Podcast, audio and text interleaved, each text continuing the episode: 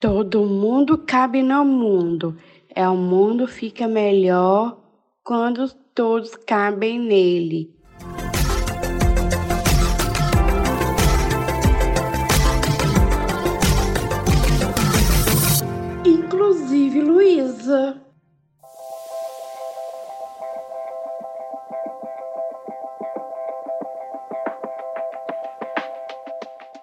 Gestos como potência e desdobramentos de políticas poéticas, práticas pedagógicas. Gesto como possibilidade de aproximação e de estranhamento. Gesto como efeito possível do encontro. Hoje é o último episódio dessa temporada e nele Vamos começar com a Anelice Ribeiro, que é argentina, psicóloga formada pela Universidade Nacional de Córdoba, Argentina, doutora em educação e professora da Universidade do Estado do Rio de Janeiro, pesquisadora, cientista e professora da mesma instituição na pedagogia e no programa de pós-graduação em educação, processos formativos e desigualdades sociais. Além de tudo isso, coordena o coletivo Diferenças e Alteridades na Educação e faz parte do grupo de pesquisa Vozes da Educação. Anne Seja muito bem-vinda e obrigada por aceitar compartilhar com a gente sua experiência e nos provocar a pensar gestos que desenvolvam a diversidade e inclusão.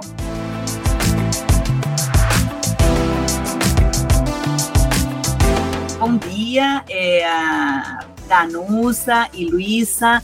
É, muito obrigada por esse convite para nos encontrarmos, bater um papo, puxar conversa sobre questões que me interessam muito e nas quais eu venho trabalhando há algum tempo entre Argentina e Brasil.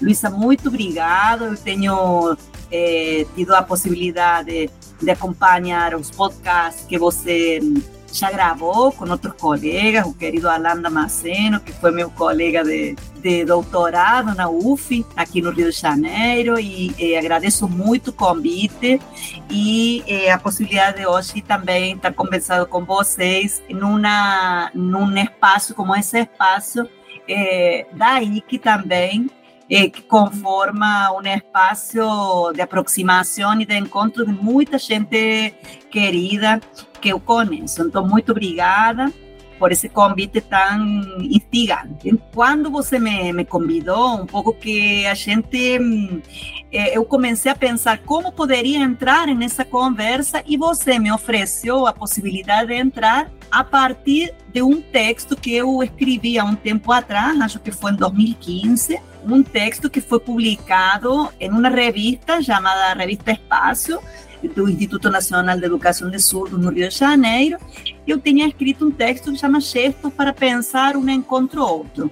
E então começaria um pouco essa minha fala falando um pouco dessa ideia ou dessa palavra gestos e como esses gestos nos ajudam a pensar a, a inclusão, né? Na verdade, eh, Luísa, esse, essa ideia, esse conceito, essa liga, diria eu, esse encontro de sensibilidades que traz a palavra gesto, que chamamos de gesto, vem de nossas conversas com um querido pesquisador e escritor e militante de educação na diferença, chamado Carlos Esclir, que ele é argentino, atualmente mora na Argentina, mas morou muito tempo no Brasil, né? E ele vem discutindo bastante tempo um conceito chamado de gestualidade mínima, gestos mínimos. E por, ele vai dizer nesses gestos mínimos que eh, educar requer fazer certos gestos. E diz que então esses gestos são aspectos sutis, pequenos, da relação entre as pessoas da relação, por exemplo, entre professor e estudante, que, que podem modificar vínculos, gerar aberturas, gerar bem-vindas de pessoas, dar lugar a falar, dar lugar a possibilidades de aproximação. Esses gestos podem incluir palavras, mas também incluem postura corporal, atitude em relação ao ato de educar e em relação ao outro, né? Se costuma dizer, Luísa, que, por exemplo, um olhar diz mais do que mil palavras, né? Isso no senso comum é muito dito, né? O olhar é um gesto que muitas das vezes dá a bem-vinda à pessoa ou, ou nega a possibilidade de encontro com a pessoa, né? Então, de acordo com como a gente é olhado, nós ficamos com vontade ou não de nos aproximar eh, de uma pessoa. Então, um pouco, um pouco a isso faz referência eh, o professor Sclier quando fala de gestos. Ele também vai dizer que precisamos de um mínimo de gestos para educar, para educar a qualquer pessoa. Alguns desses gestos eh, necessários têm a ver com acolher, saudar, acompanhar, permitir, ser paciente, tornar possível, deixar, dar, olhar, ler, brincar, atender, escutar. Vai dizer Esclir que recuperar esses gestos no ato de educar é necessário para que educar eh, seja uma prática não para todos, no sentido abstrato, mas para qualquer um e todos. Né? Então, eu recuperei esse, essa palavra naquele meu texto que você teve acesso, é, nesse sentido que eu acabo de falar para você, né? Foi esse texto que eu li e fiquei encantado com a ideia de gestos. Essa ideia de gestos nos ajuda a pensar em inclusão, não é mesmo? Isso mesmo, acredito com Clear também que a inclusão é muito mais uma prática política feita de pequenos gestos que outra coisa. E que o gesto que acolhe o outro, como legítimo, como outro mesmo, vem bem antes que qualquer eh, lei, que qualquer eh, eh, adaptação curricular, qualquer material inclusivo. Eh, y que, que también son necesarios, mas como una composición y no como un punto de partida o llegada. Ou seja, eh, antes de pensar eh, em termos leis eh, para acolher qualquer um nas escolas regulares, acho que necessitamos pensar que a inclusão tem a ver com produzir determinados gestos, né, eh, como uma prática política um, um gesto que acolha o outro, um gesto que dê vontade ao outro de permanecer na escola e não de sair fugindo, né? Sim, achei muito bacana esse gesto, achei muito interessante. O primeiro gesto que você fala no texto é sobre trabalho no campo, o que se chama de pedagogia das diferenças. Como podemos entender a pedagogia das diferenças? Luísa, aqui eu também me inspiro em Carlos Esclier. É ele e um grupo de colegas no campo do que, que a gente chama de educação na diferença, que pensam na pedagogia das diferenças não apenas como um campo de estudos, de técnicas, de didáticas, de políticas, mas fundamentalmente como um plano comum, diria eu, como um espaço-tempo de estarmos juntos, por exemplo, esse aqui, de estarmos juntos, de pensar juntos, de fazer coisas juntos. Se trata de ter uma visão, talvez, ética e política da educação, e aqui educação entendida em um sentido geral, que inclui, mas não se limita a formas institucionalizadas como as escolas é uma pedagogia na qual, como, como próprio Clear propõe, podemos abordar o encontro com outro eh, com suas palavras, com seu corpo, com seu olhar, a fim de atender a um horizonte de igualdade social e diferença que reconhece a singularidade dos sujeitos e sustentar uma pergunta que ele também faz em um dos seus livros mais clássicos, acho que é de 2003, é sustentar uma pergunta que o Carlos Esclier faz e é uma pergunta que diz assim: e se o outro não estivesse aí? Eu diria que a pergunta da pedagogia das diferenças é: e se o outro não estivesse aí? Ou eu faria hoje essa pergunta: e se Luísa não estivesse aí? E se Danusa não estivesse aí? O que seria da minha existência hoje? E por aí vamos, né? E se Luísa e se Danusa não estivessem na escola? Que seria da minha existência como professora? É um pouco essa a pergunta da pedagogia da diferença. Bacana demais, interessante. Nesse gesto, como você conta, foi a sua formação e sua primeira experiência profissional. Então, gostaria que você contasse um pouco para nós a sua história, como foi a sua formação na Argentina, suas primeiras experiências por lá e essa mudança para o Brasil? Então, é, Luísa, eu trabalho no, no, nesse campo é, aproximadamente desde 1993. Você ainda não era nascida, acho. 1993. É, quando eu era uma jovem psicóloga formada, como vocês bem falaram, na Universidade Nacional de Córdoba, e foi me oferecido um primeiro emprego que foi um contrato numa escola especial. Que eu lembrasse, em toda a minha formação como psicóloga, eu não tinha tido na universidade disciplinas ou cursos que abordassem a educação das pessoas, naquele momento chamadas com necessidades educacionais especiais. Até porque, por exemplo, em 1993, ainda não tinha tido nem a Declaração de Salamanca. Ou seja, começava a ser discutida a educação inclusiva nos nossos países na América Latina após a Declaração de Salamanca em 1994. Então, quando eu entrei na, na escola especial, eu entrei sem conhecimentos, digamos assim, técnicos específicos da área, né?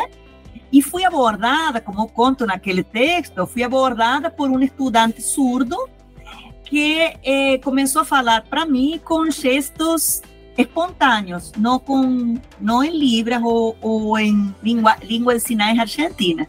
E eu fiquei completamente sem chão, sem saber o que fazer, olhei para outro lado. E isso para mim depois se tornou um gesto muito importante para pensar a minha própria formação. Que eu pensava como eu poderia produzir uma relação com esse estudante surdo se eu tinha tirado ele do campo da visão, do campo comunicativo. Nós sabemos que os surdos, eles se comunicam em uma linguagem, uma língua visoespacial. Então, se eu olho para outro lado, eu tiro ele do espaço de existência. Daí se passaram dois anos e eu comecei a trabalhar já com concurso público numa escola especial que eu tenho contato até hoje, a Escola Especial de Jerônimo Luiz de Cabrera, no interior de Córdoba, e depois eu vim para o Brasil há 20 anos. E fiz aqui mestrado e doutorado na UF, e em 2009 eh, fiz concurso público para a Faculdade de Formação de Professores da UERJ, onde trabalho até hoje, mas eu reconheço essa minha passagem pela escola, desde 1993 a 2005, que efetivamente eu saí da escola, como aquilo que me deu, diria eu, assim, a sensibilidade e a abertura e a paixão necessária para eu querer continuar nesse campo de educação na diferença, educação especial, de educação inclusiva, e, de fato, meus estudos e pesquisas, e atualmente eh, intervenção como professora na Faculdade de Formação de Professores, a orientação de teses e dissertações, ela é toda nesse campo. Eh, eu entrei em 1993, há 30 anos agora,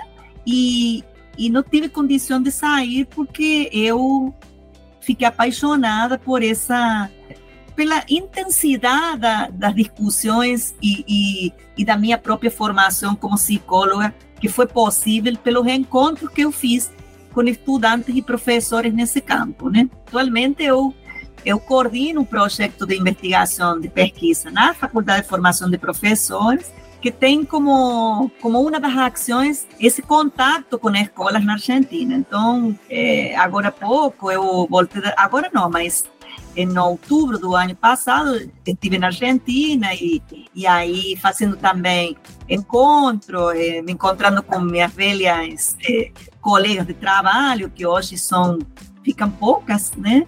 E uma delas é diretora da escola na qual eu trabalhei, então é, é, é muito importante, acho, sempre essa volta e essa e essa troca, né, com os espaços que foram espaços de formação inicial, diria eu, na minha vida. Para mim é muito importante essa, esse contato contínuo.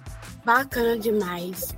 Esse ano eu vou fazer 30 anos. Eu sou de 1993. Então, olha só. Maria faz aniversário só em setembro. Eu, eu entrei em março de 93 na, na escola. Hum, bacana demais. Ai. E também achei interessante, né? Da sua formação, achei muito bacana. Que bom. e aí sei também de 1993 também, junto comigo. Isso sim, 30 anos, Luísa. Vai fazer 30. Você já trabalhou como com síndrome de Down? Não, na escola que eu que eu trabalhava, nas duas escolas que eu trabalhei, naquele momento, pensa, você estava nascendo. Então, como eu falei, as políticas de inclusão estavam começando a ser pensadas como políticas de integração. Então, na escola que eu trabalhava, era uma escola especial. E aí eh, nós trabalhávamos com crianças e jovens com síndrome de Down, com diagnóstico de autismo, com surdez, pessoas com diagnóstico de deficiência mental e também muitas crianças, eh, diria eu, que não, não tinham diagnóstico de condições eh, que poderiam ser consideradas deficiências, embora eu implique muito com essa palavra, né? mas eram crianças que tinham, primeiro, eram pobres e tinham, eh, diria eu, fracassavam na escola porque se resistiam muito ao processo disciplinário da escola regular. Então, você recebia crianças sem nenhuma diagnóstico de deficiência, que eram consideradas fronteiriças, na fronteira, digamos assim, e, mas a questão é um problema social. E isso hoje é muito difícil de você achar nas escolas especiais. Né? De fato, na escola onde eu conheço, a maioria das crianças e dos jovens estão incluídos nas escolas regulares e na escola especial apenas é, há, pelo menos nesse caso na escola onde eu trabalhava, crianças e jovens com condições muito difíceis de estar plenamente incluídos nas escolas regulares, né? Mas não trabalhei só e apenas com síndrome de Down, Luísa, senão com o que a única a única condição que não tinha na minha escola era condição de pessoas com cegueira ou baixa visão. Eu nunca trabalhei diretamente com crianças com cegueira ou baixa visão. Entendi. Segundo gesto que você narra, foi uma experiência para comunicar-se com um aluno surdo que não sabia a língua de sinais. Inclusive, eu vi um vídeo da experiência e achei muito bacana. Você pode contar um pouquinho essa história? É, essa história comecei a contar é, anteriormente, né? Quando entrei na escola especial, uma das, dos, dos jovens crianças naquele momento, surdos, eh, ele me encarou verborrasticamente, né? me encarou falando. E eu era muito jovem e não sabia o que ele estava dizendo, e então eu olhei para outro lado. É um pouco o que eu contei no gesto anterior. Mas pouco tempo depois, eu tive a possibilidade de, vamos dizer assim, ressignificar esse encontro com esse estudante surdo. Né? E foi no vídeo que você viu. Acho que você deve ter visto um vídeo onde eu estou com uma pessoa surda tocando a flauta. Então, é, é, muito interessante porque nesse gesto que eu conto, eu estava com, esse mesmo, com essa mesma pessoa intentando conversar eh, a partir de um instrumento musical como é como é a flauta como é a flauta. E ele para mim desafinava muito. Então eu tento todo tempo corrigir ele falando não tá tá tá ruim tá com gestos né está ruim, está feio, está soando muito, muito mal. E ele não entra na minha eh, explicação de por que estava desafinando a, a música. Ele pega a flauta e olha assim para dentro da flauta e, e sacude ela, como dizendo: o problema é da flauta.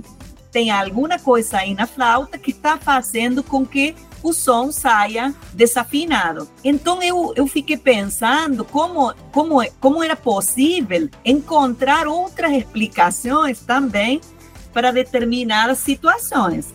O que habitualmente a escola faz, como prática hegemônica, é você responsabilizar a, a criança ou jovem com eh, deficiências ou com diagnóstico de deficiência, eh, responsabilizar pela falha, pelo que está dando errado, pela impossibilidade de levar a cabo um currículo, levar a cabo uma didática específica e etc.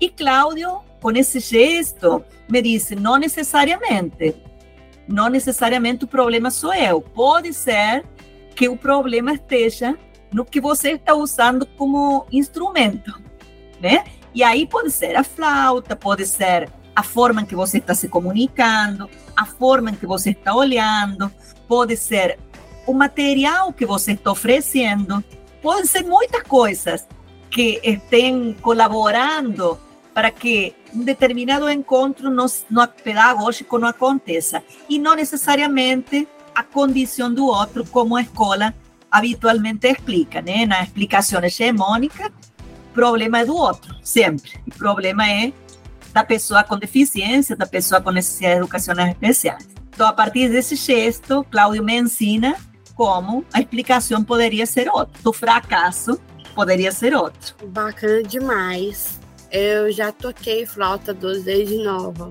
Ai, que bom. Ainda toca ou não, é, é, é, Luísa? Toco. Ai, que bom a música, eu acho que é assim, uma das, das experiências mais interessantes, a arte em geral, né, Luísa? Para a aproximação e a produção de uma sensibilidade diferente no campo da educação. Eu aposto muito também eh, na experiência artística, né, de encontro, porque eu acredito que é por aí que a gente se aproxima, né, muito mais do que por estruturas mais é, funcionais, digamos assim. Sim, foi a indicação da minha fonoaudióloga, é que ele não, não me dá um instrumento de sopro e melhorou bastante. Isso aí, em lugar de insistir talvez com você num exercício mecânico para soplar, ela disse, não, seria bom que você fosse aprender a tocar flauta. Sim, né? com certeza. Que é muito mais, faz muito mais sentido e é muito mais interessante que ficar nesse, eh, eh, fazendo exercícios mecânicos que são interessantes e importantes, mas que também podem ser feitos a partir de desse encontro com a flauta, né? Sim, com certeza. Olhando hoje, né, para essa experiência e pensando, né, os gestos como potência e desdobramento de políticas poéticas, pedagógicas que você fala. Como você vê a inclusão das pessoas surdas, tanto nos espaços educativos quanto no trabalho e sociedade em geral? Eu acho assim, é, desde 2005, entendo que a coisa tem ido para frente com altos e baixos, né? Por que eu falo 2005? Porque em 2005, 2006, né, se aprova na, na, na primeira gestão do governo Lula a lei de Libras eh, e se aprova também a Libras como língua oficial do Brasil. Isso eh, foi muito importante, mas como eu disse antes, eh, quando a gente falava dos gestos, o gesto que acolhe, o gesto que acolhe a surdez como condição possível de existir, tem sido produzido de formas diversas em espaços diversos.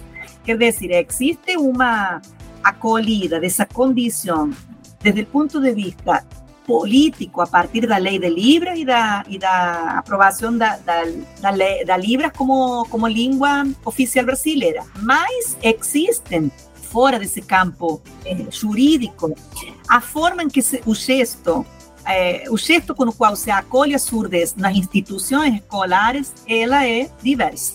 Eu posso falar, por exemplo, você tem é, uma inclusão linguística feita no Instituto Nacional de Educação de Surdos, né? E tem uma inclusão eh, também que é diferente a feita na, no Instituto Nacional de Educação de Surdos e tem uma inclusão chamada, uma inclusão mais, talvez, ligada à forma como se pensa a inclusão do surdo hoje, que é a educação bilíngue, né? Eh, nas escolas regulares.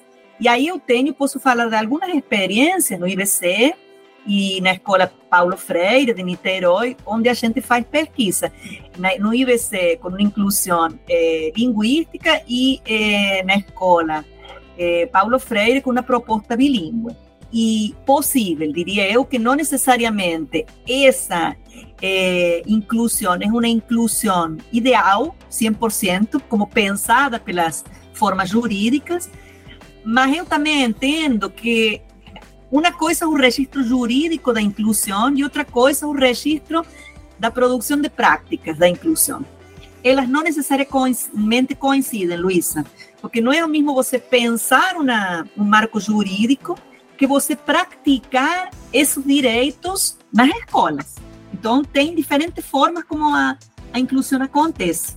E aí eu acompanho o trabalho de duas uma mestre em educação chamada Sheila Martins, que é uma pesquisadora negra, é, intérprete de Libras, que trabalha com é, escrevivências e, e histórias africanas, né? Fez um trabalho muito bacana no, no IBC, é, e que a partir dele ela fez a dissertação dela, né? Trabalhou com grupos de, de, de surdas a partir eh, na EJA, na Educação de Jovens e Adultos do IBC, a partir de, de, de literatura negra. E a, o trabalho de Arina Martins, que é também uma professora da rede pública de Niterói, que tanto na, na dissertação dela de mestrado quanto agora no, na tese de doutorado, ela já se qualificou, ela vem desenvolvendo um trabalho com surdos na escola. Paulo Freire, atualmente nas classes bilíngues, é, a partir do trabalho com o corpo, principalmente dança, teatro, contação de histórias e etc. Como o corpo surdo se enuncia é, como um corpo possível e isso mediado, vamos dizer assim, não sei se mediado, mas tudo isso no campo da arte, né, e da produção de um corpo possível para é, existir. Então diria que e são experiências concretas que eu estou trazendo para você. Diria, para mim, sempre é muito difícil responder a pergunta se a educação que a gente tem é uma educação inclusiva, se a escola que a gente tem é uma escola inclusiva, porque eu trabalho num campo da singularidade e do, do que poderíamos dizer do cotidiano, né? E o campo do cotidiano e das práticas políticas singulares, ela não suporta a generalização. Então, para mim é muito difícil responder essa pergunta. Eu posso falar de experiências que fazem o esforço para produzir um bom encontro com outros ou produzir uma educação o mais inclusiva possível. Mas isso não garante necessariamente que a escola como um todo, ou que a educação brasileira como um todo, seja uma educação inclusiva ou a escola seja uma escola inclusiva. Então, eu, eu costumo falar muito dessas práticas singulares, né? Que para mim são as possíveis. Atualmente eu tenho me debruçado e, e me interessa trabalhar com essas experiências, com essas possibilidades, muitas das vezes mínimas dentro das escolas. Interessante. O último gesto é a história de Glória, uma professora de música preparada para ensinar alunos ouvintes, como destaca no texto. Também vi o vídeo da aula desse professor e achei a estratégia que ela usou brilhante. Bem, queria te pedir para contar também essa história para a gente. Então Glória era uma colega, atualmente está aposentada, professora de música. Trabalhávamos juntas na escola especial e eu tinha como prática, é, assim como hoje tenho como prática, muitas das vezes, o registro fotográfico. eu tinha uma, uma câmera, que vocês nem devem saber como era aquela câmera, nem da Anusa, nem Luísa, e, eu usava muito na escola. Por isso que eu tenho os registros tão caros para mim, né? Então, filmando a, a classe de música de Glória com eh, quatro estudantes surdos, nenhum deles falava a língua de sinais argentina, e se comunicavam por uma, um código de gestos cotidianos, né? Ela não foi preparada para trabalhar com estudantes surdos, então ela teve que se virar para produzir formas de trabalho com eles. E só estando com eles é que ela produziu essas formas. E esse gesto que vocês viram no vídeo, né? Ela ensina eles a tocar a flauta, então o, o, tem que ensinar a eles a afinação do instrumento. E como ensinar a afinação do instrumento para uma pessoa que não ouve, né? Então, toda a aprendizagem dos surdos, ela é, vamos dizer, a surdez, como bem Clear nos disse, é uma experiência visual. Então, o surdo ouve olhando. Então, ela tem que inventar uma forma visual de ensinar esse conteúdo, vamos dizer assim, é, para eles. E ela era uma fumante, atualmente acho que Glória não fuma mais, então tinha isqueiro. Enfim, eu não sei como ela chegou a essa estratégia, mas ela bota então um isqueiro em frente do, do estudante com surdo e sopla. E o surdo, pela variação da chama, pode ver se o soplo dele é um soplo, a intensidade do soplo dele. Porque se ele apaga a chama, se a chama se, se apaga, está bem dito, né? O soplo é muito forte, não dá, desafina. Se a chama não se movimenta, é, o soplo não dá, é muito fraco, então o som não sai. É só na intensidade, no equilíbrio da chama, nessa experiência visual com a chama, que os meninos conseguem ver quando eles desafinam ou não. Eu achei também brilhante essa invenção, que foi uma invenção corriqueira no cotidiano, não foi uma invenção. Logicamente que nessa invenção há um conhecimento, vamos dizer assim, composto de diferentes saberes, de, dos saberes que ela traz como professora de música, dos saberes que ela traz como fumante, dos saberes que ela traz como observadora eh, desses meninos, dos saberes, vai saber de onde que ela vai produzir, mas nessa composição de saberes é que ela consegue com eles criar uma forma outra de se relacionar e de ensinar o conteúdo para eles. É, é um pouco isso, eu acho que nesse vídeo se condensa assim, muito claramente o que eh, a gente está tentando falar quando fala do gesto como possibilidade de encontro, né? E aí pode ser didático, pedagógico, ético, estético, político, enfim, como você queira entender ele. É, mas sim, também acho assim sensacional, brilhante, Luísa, como você disse, a produção, essa invenção deles, né? Muito interessante. Sempre é bom voltar a ele, porque ele sempre que eu, assim, é muito intensa a minha relação com esse gesto, porque é, é muito bacana, muito bacana. Eu também acho interessante também. A história da professora Glória revela um lugar de quem busca ações para lidar com as diferenças no contexto escolar. Sendo você uma professora universitária que atua no campo da diversidade e inclusão e forma professores. Aqui temos bastante ouvintes docentes. Como você tem percebido na formação de professores caminhos para que a inclusão da pessoa com deficiência seja algo efetivado nas escolas? Assim, Luísa, eu tenho percebido, falava isso, eu dou a disciplina, o componente curricular da disciplina de educação especial para a pedagogia e as licenciaturas é, na Faculdade de Formação de Professores. Então, é, faço diretamente a formação dos professores que vão atuar nas escolas daqui a três anos, tal, dois anos, talvez, quando eles saiam da faculdade, para atuar com pessoas, ditas pessoas com deficiências.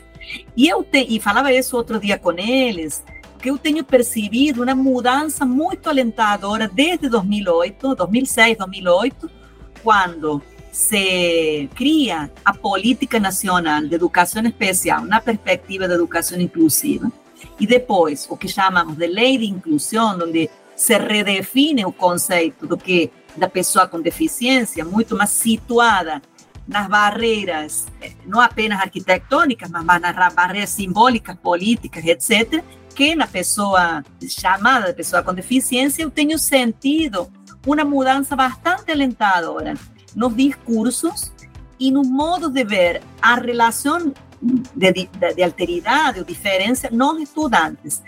Porque antigamente, eu estou falando há 20 anos atrás, 15 anos, que eu 20 anos atrás, que eu comecei a trabalhar na formação de professores, os professores logo também traziam como primeiro gesto discursivo, antes de, de conhecer a pessoa com a qual trabalhariam, eles já diziam que não estavam em condições de trabalhar com essa pessoa. Antes mesmo, né? É como se eu, antes de falar aqui com você, Luísa, falar com Danusa, falasse, não, eu não tenho condições de falar com eles.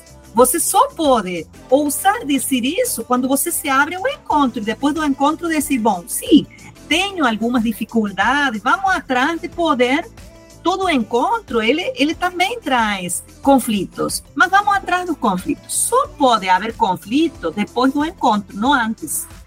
Se tem um conflito antes do encontro, é na base do racismo e do preconceito. Compreende? Então, assim, há uns 15 anos, então, ministrando a disciplina de educação especial, eu entrava na sala de aulas e o primeiro e segundo dia, os meninos e as meninas que faziam parte da disciplina, logo diziam, professora, não, não estamos, o problema é que nós, os professores, não, que os professores não estão preparados para receber esses alunos.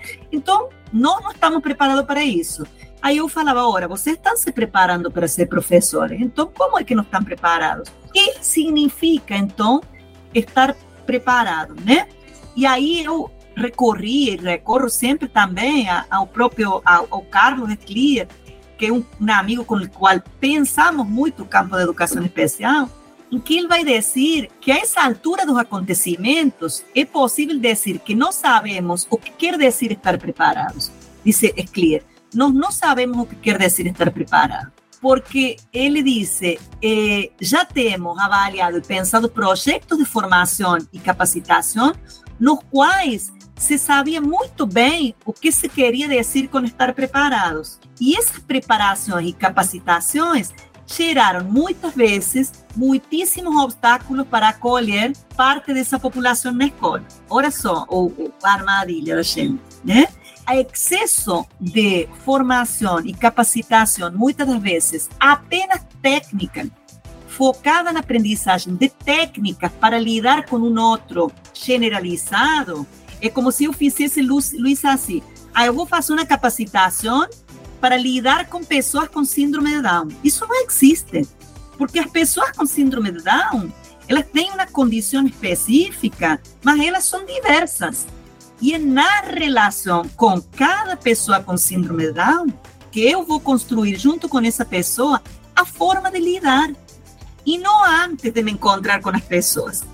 Mas também entendo que existem algumas, vamos dizer assim, eh, aprendizagens e formações técnicas necessárias, muito necessárias, mas elas não podem vir antes do encontro. Minha, minha questão com a técnica é que ela, a maioria das vezes, vem sozinha, vem antes do encontro. Então, a maioria das vezes, o que ela tem feito é reforçar a ideia nos professores e nos estudantes de que não estão preparados para trabalhar com pessoas com determinadas condições. Então, para mim, a formação de professores, ela tem que se repensar como uma formação que comece a trabalhar a partir é, do encontro com o outro, que tem a ver com uma condição ética. com quanto eu desejo me encontrar com um outro que me desloque, que coloque conflitos, que me faça sentir que eu não sei o que tenho que fazer. E depois, sim, pensar as técnicas, as didáticas, as adaptações curriculares, etc. Que eu costumo dizer, se você não está aberto para se encontrar com tudo que o encontro depara, é muito difícil que você, ainda que muito expert em uma técnica, é, vai ter sucesso, vamos dizer assim, nesse encontro.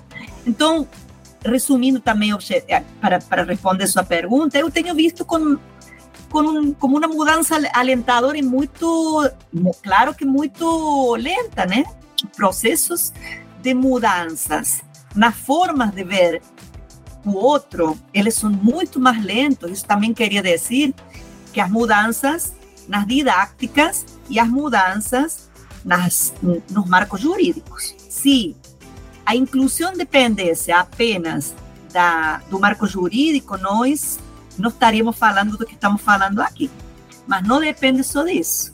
Para mim, depende fundamentalmente da produção do desejo de estar entre nós, de produzir alguma coisa juntos, em condições diversas, em línguas diferentes, em ritmos de aprendizagem diferentes, em tempos de aprendizagem diferentes. E isso é o mais complicado de, de ver, né? De, de, de você colocar, é dizer, é muito mais lenta a mudança nos modos de funcionamento e nos modos de ver o mundo que, vamos dizer, na adaptação de material especial para trabalhar, por exemplo, com pessoas com cegueira. Você consegue fazer muito mais rapidamente do que pensar eu desejo trabalhar com pessoas com cegueira. Eu desejo entrar na relação. Eu, eu, eu desejo me deslocar para trabalhar com essas pessoas. Me deslocar de tudo que eu sei, tipo a Glória. Eu desejo estar aí ensinando músicas para pessoas que não ouvem e não sabendo muito bem o que fazer, mas na certeza de que eu desejo produzir uma forma de fazer com eles, né? Interessante, achei interessante o que você falou das escolas. Eu estudei em escolas boas aqui em BH e não foi de uma importância, foi do, fora do normal, na verdade. Olhe, vi também que você coordena um coletivo chamado Diferenças e Alteridade na Educação. Você pode nos contar um pouco esse coletivo? O que vocês fazem? Qual é esse objetivo? Então, o coletivo Diferenças e Alteridade na Educação é um coletivo que surge em 2011, um ano depois que eu entro na Faculdade de Formação de Professores da UERJ. E é um coletivo que já então cumpriu, vai cumprir 12 anos, né? Cumprimos 11 anos, 10 anos na pandemia e fizemos um curso de extensão muito interessante com todas as pessoas que passaram pelo coletivo e depois, produto desse curso de extensão virtual, a gente publicou um livro que lançou pela FAPERJ, com financiamento da FAPERJ, pela EduERJ, que é a editora da UERJ, eh, agora no início de fevereiro. Há, há, textos de todas nós, inclusive uma introdução muito bonita de Carlos Leclerc, que vem trabalhando com a gente desde o início do coletivo.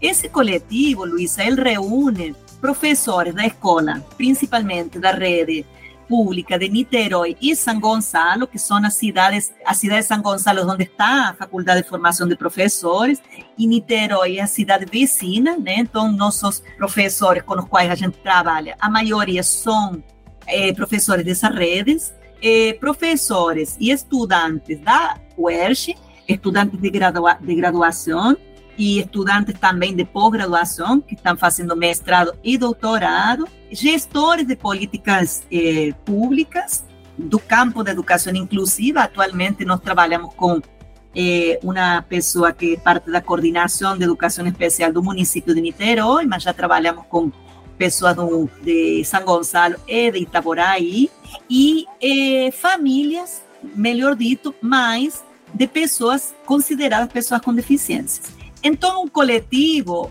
múltiplo, é um coletivo, é uma rede de conhecimentos, de esforços, de militância que se junta para pensarmos juntos e fazer juntos a escolarização das pessoas ditas pessoas com deficiência, né?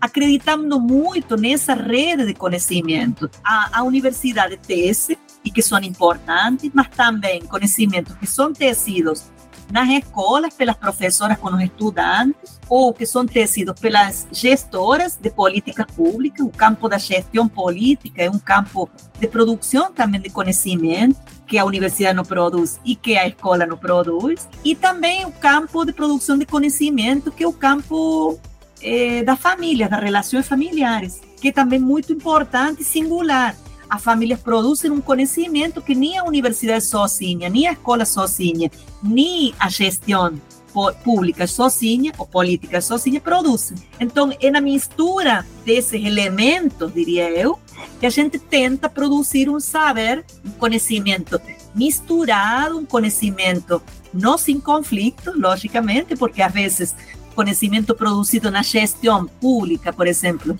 da educação, ele entra em conflito com o conhecimento que se produz nas escolas, né? E, e com as, os, os, interesses também, mas tudo bem, o conflito não é o problema, a questão é o enfrentamento nessa rede, né?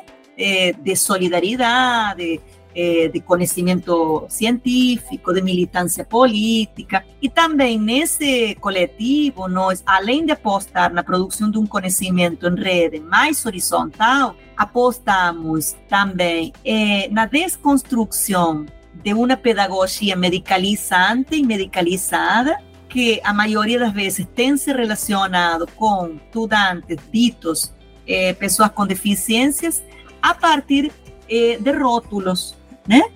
E não a partir eh, de uma narrativa que revele, como eu falava, o encontro com o outro. Então, o que a gente mais problematiza, Luísa, nesse campo, são políticas da normalidade, muito mais do que questionar o como, por exemplo, uma pessoa com síndrome de Down aprende ou como uma pessoa com cegueira aprende. Nos interessa saber por que existe um modo supostamente normal de aprender, a partir do qual se regulam os outros modos de aprender, né? Existem modos de aprender, mas no campo da educação tem se instituído um modo de aprender como o normal e os outros como os anormais. Então, a ideia é desconstruir essa ideia de normalidade. Não existe normalidade, existem modos de aprender diversos. E a partir disso também nós eh, questionamos as formas como se escreve dentro da universidade. Né?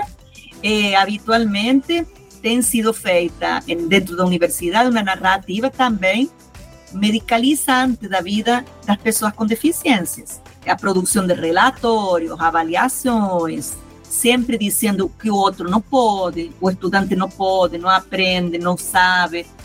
Nós, então, questionamos também as formas como narramos a vida dessas pessoas, apostando em outras formas de escrever e narrar o que acontece no encontro com o outro. E aí a gente produz crônicas, contos, é, microrelatos, paisagens sonoras, arte, visuais, fotografias, uma série de outros registros narrativos a partir dos quais pensamos no o outro, mas o encontro com o outro que nos interessa não é o outro, mas o encontro com o outro, o que há nesse encontro entre nós, né?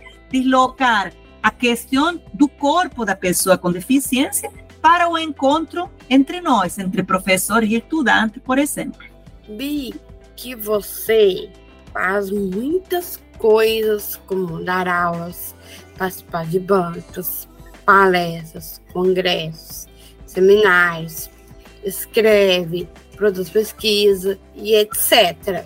E que essas suas ações estão sempre voltadas para pensar as diferenças e que isto é algo muito importante para você. Mas vi também que você é uma pessoa que ama viajar e conhecer o mundo.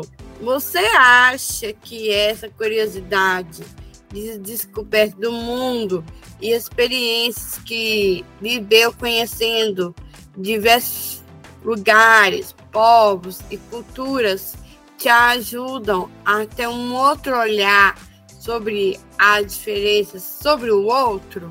Eu acho assim, eh, Luísa, penso que a gente é feita de encontros. A gente nunca é nós sozinhos. Contamos a história da gente como se fôssemos nós, vamos dizer assim, que nos produzimos sozinhos. Não, a gente, desde que nasce, desde antes de nascer, existe já uma série de expectativas, desejos sobre nós, né? Então, desde antes de nascer, a gente já é encontro. É, e aí encontro não apenas com pessoas, encontros dos mais diversos, encontro com, com países, com textos, com filmes, com músicas, com comida, com bichos, enfim, é, encontros é, que nos vão forjando e nos vão fazendo aquilo que a gente vai se tornando, né?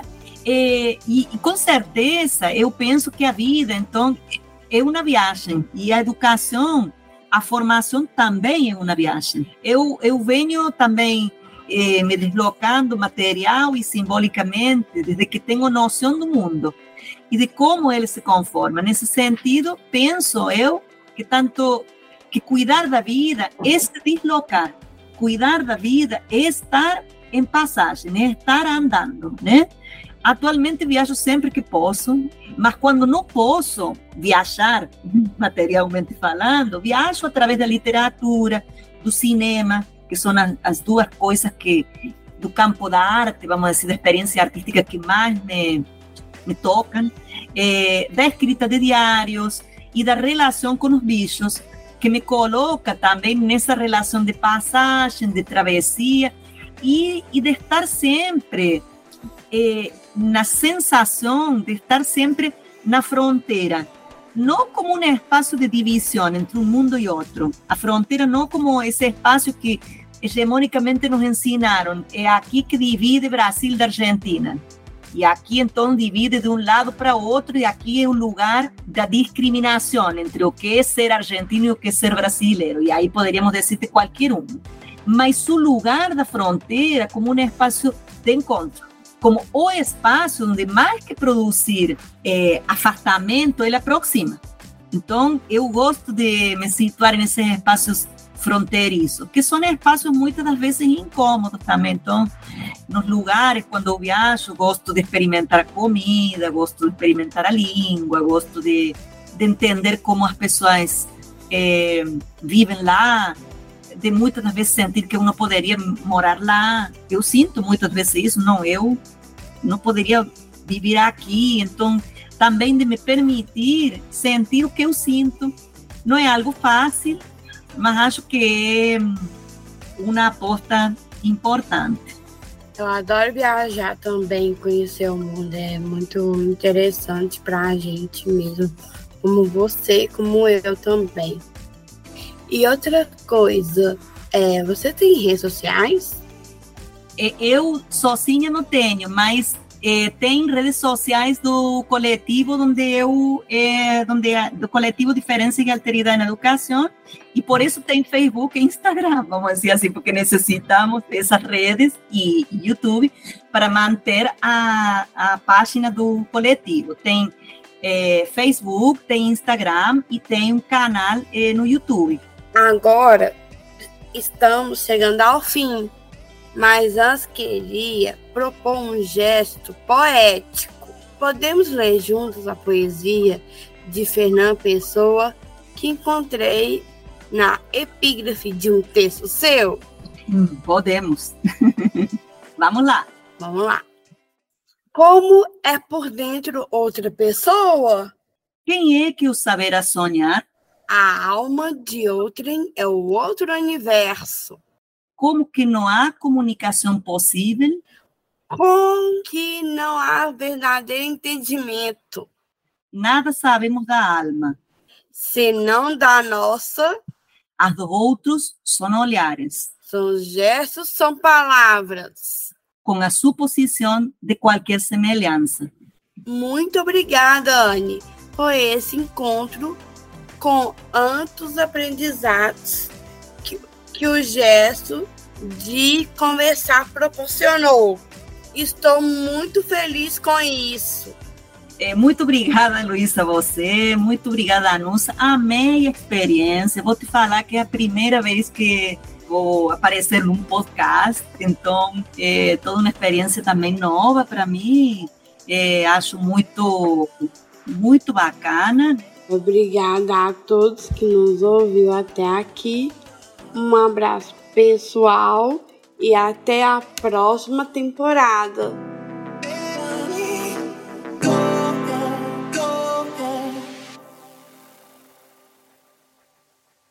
Gostou da conversa?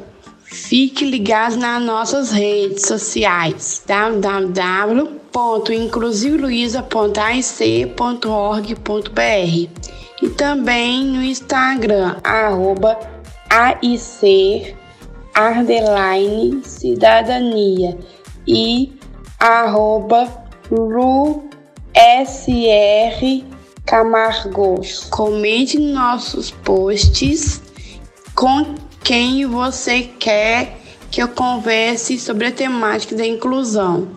Ah, e não deixe de assinar o podcast no seu tocado preferido. Não perca nenhum episódio. Até mais. Beijos.